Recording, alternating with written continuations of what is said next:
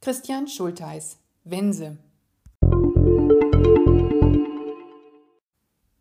Hans-Jürgen von der Wense, geboren am 10. November 1894 in Ortelsburg, Ostpreußen, gestorben am 9. November 1966 in Göttingen, war ein deutscher Schriftsteller, Übersetzer, Fotograf, Künstler und Komponist.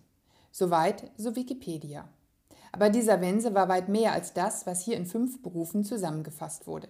Er war ein Universalgelehrter, der 60.000 Nachlassseiten hinterließ, 40 Tagebücher, 258 Messtischblätter, 40 Kompositionen, 3000 Fotos und 3000 von 6000 Briefen.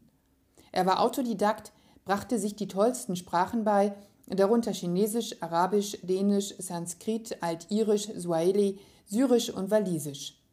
Er beschäftigte sich mit altirischen, altisländischen und ägyptischen Studien, mit Horoskopen, mit Meteorologie, Geologie, Mineralogie, Astronomie und Astrologie.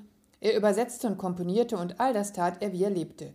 Immer auf Wanderschaft wechselte er den Wohnort 28 Mal. Den Nazis entkam er, weil er nicht zu finden war. Und so sprang er von einer Tätigkeit zur nächsten, ekstatisch, begeisterungsfähig, alles um sich herum vergessend und leider in seinen Erkenntnissen oft zu spät. Fröhlich melancholisch springt auch Christian Schultheiß mit seinem Helden durch den Kriegsherbst 1943. Wense lebt in Göttingen. Sein geliebtes Kassel ist da schon den feindlichen Bomben anheimgefallen. Er muss Wettersonden eichen, eine Tätigkeit, die dem forschenden Unruhegeist des Universalgelehrten gar nicht zusagt.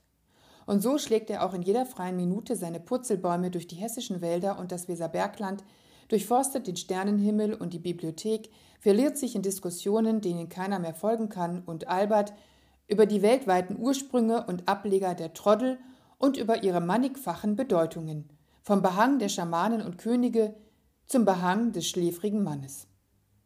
Diesem Tausendsasser, oder sollte man sagen Taugenichts, setzt Christian Schultheiß ein kleines, feines Denkmal. Schultheiß, Jahrgang 1985, war für seine Erzählung Hunger auf Schienen 2017 für den Literaturpreis Open Mic nominiert. Er schrieb Hörspiele und dramatische Texte.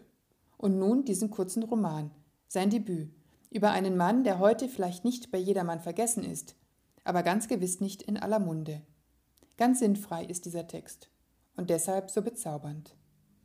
Christian Schultheiß, Wense, Bärenberg Verlag, Berlin 2020.